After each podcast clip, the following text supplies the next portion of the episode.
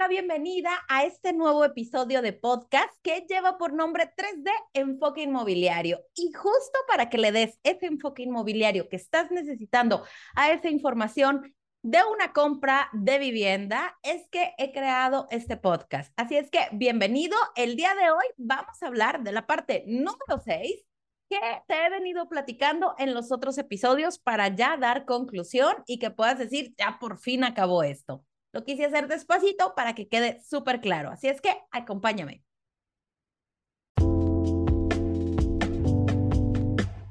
Hola, ¿qué tal? Mi nombre es Yadira Payán y me encanta compartir información de valor a través de estas redes sociales. Y el día de hoy vamos a continuar con esta sexta parte de los episodios de compra-venta de casa habitación con un crédito de Infonavit tradicional. Ya en los otros episodios te he venido contando el pasito a pasito, así es que hoy ya por fin vamos a darle cierre a este tema. Me lo he llevado sencillito y despacito para que sea mucho más digerible para ti conocer todos los detalles. Nos quedamos en el episodio pasado en que ya estábamos listos para la firma de escrituras. Así es que el día de la firma de escrituras, que mucha gente se pregunta qué pasa ese día, qué hay que llevar, en qué consiste, cómo se ve, cómo se siente, déjame decirte que es la parte más gratificante para todas las partes, para comprador, para vendedor y para nosotros como asesores inmobiliarios, porque ahí se culmina todo lo que se vino trabajando todo el tiempo anterior. Y ahí, el día de la firma, el notario obviamente es quien fija la fecha, hora y día en que se va a llevar a cabo esta operación, es decir, la firma de escrituras.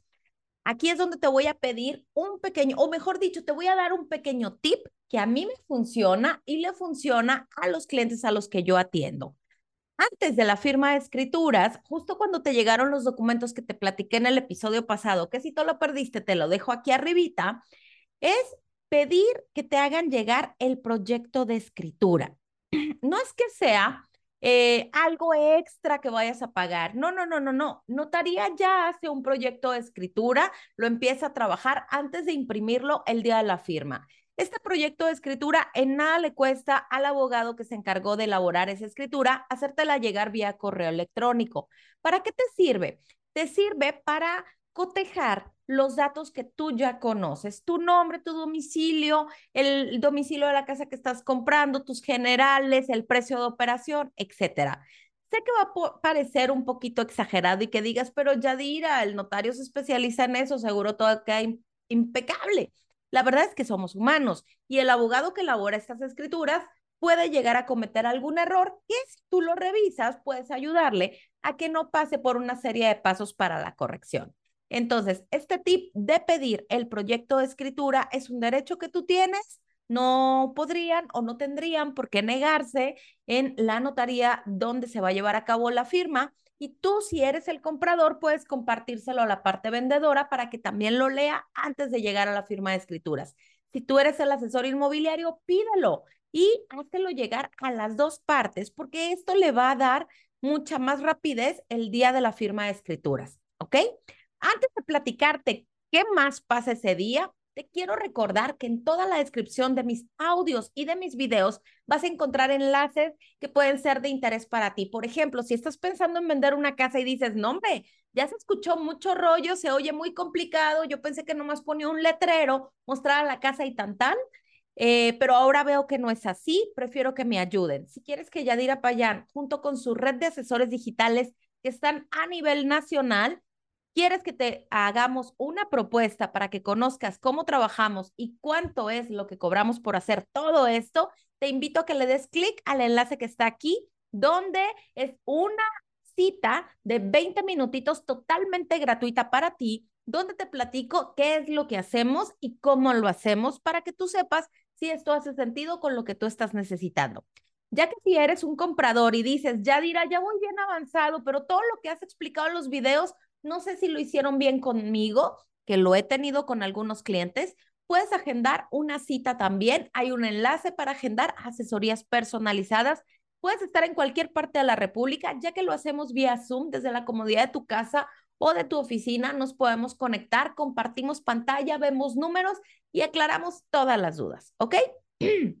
Perdón, pero ahora continuemos. Estamos en la parte donde pediste el proyecto de escritura. Si por X o por Y se te pasó, no se te antoja, no quieres, está bien, no lo pidas.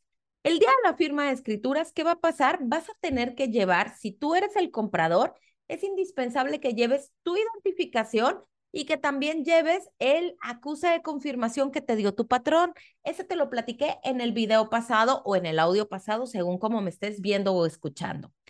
Tú como parte compradora, si estás comprando y estás casado, tu cónyuge tiene que llevar también su identificación, ya que se va a hacer validación de huellas y de identificación.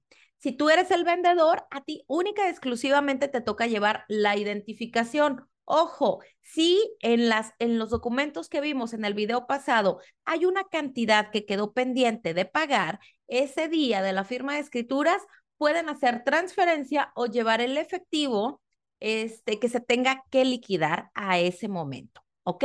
Si tú eres asesor inmobiliario, que tienes que llevar todas las ganas de explicar a ambos clientes toda la documentación o bien de todas las ganas de eh, explicarles qué es lo que sigue después de esto. Porque en la firma de escrituras no se acaba todo. Parece que sí, pero no. ¿A qué me refiero? El día de la firma de escrituras, el abogado de la notaría tendría que leerte las partes más importantes de la escritura, ya que son escrituras de más de 20 hojas y leértela completito, la verdad les llevaría todo el día. Entonces, ¿qué hacen los abogados de la notaría? toman los extractos más interesantes o más importantes que tú debes de tomar en cuenta, como la parte del contrato de compraventa, como algunas cláusulas del crédito, y estas te las lee y te las explica y las cotejan con respecto a los dos documentos que te platiqué, carta de instrucción notarial y anexo B. Se firma la escritura original, este, sus copias y además se firman algunos documentos del Infonavit. El comprador firma más documentación porque a él le otorgaron un crédito y él tiene que firmar toda la documentación respectiva del crédito. El comprador simplemente firma las escrituras y firma algunos anexos que notaría agrega a esta escritura. Ese día de la firma, el comprador única y exclusivamente se lleva una copia simple de eso que firmaron copia simple. Tú como vendedor, ¿quieres llevarte algo? Puedes pedir el favor a la notaría de que te den también esta copia simple. A ti ya no te sirve de nada esta copia simple porque finalmente tú ya vendiste tu casa. Si bien ese día no te va a caer el dinero completito de esta operación, ese día la notaría les avisa en qué día aproximadamente va a caer este dinero, que tratándose de créditos de Infonavit tradicional puede llevar desde los tres días, máximo 15 días después de esa firma de escrituras, ¿ok? Y tú tendrás, tú como comprador, tendrás que estar revisando en mi cuenta Infonavit, ahí te aparece cómo va cambiando de etapa. Cuando tú ya ves que cambió a recoge tus escrituras, significa que ya le pagaron a la parte compra, perdón, vendedora, o al menos que ya se hizo la orden para que caiga ese dinero en la cuenta. Ahí tú puedes llamarle al vendedor y decirle, acabo de checar en mi cuenta Infonavit que el día de hoy se dispersó el pago. Entonces usted me puede checar hoy, mañana y pasado que ya debe de caer el dinero para que me entregue la vivienda.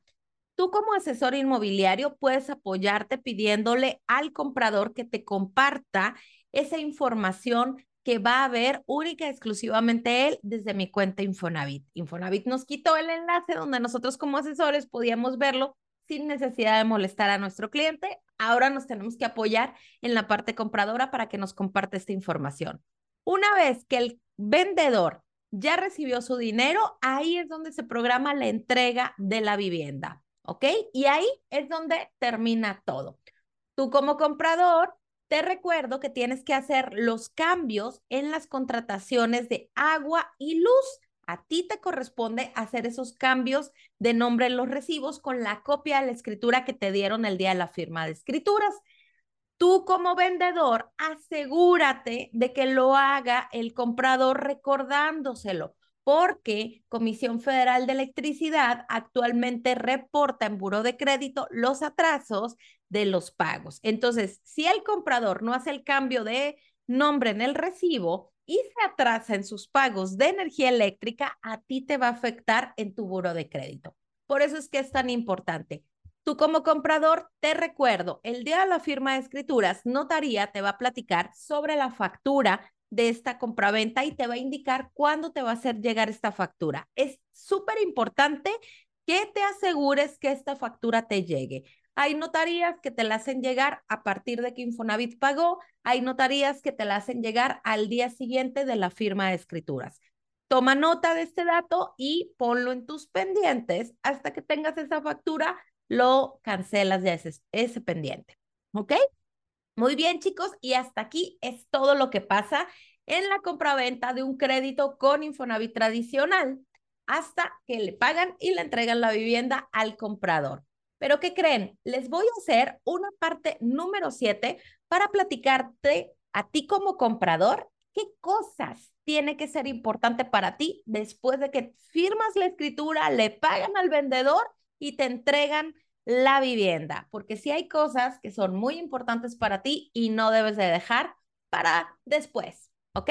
Gracias y nos vemos y nos escuchamos en el próximo video. Recuerda darle suscribir, activar la campanita. Si me estás escuchando por una eh, plataforma de audio, regálame tus cinco estrellitas para que puedas seguir generando este contenido de valor. Gracias y hasta luego.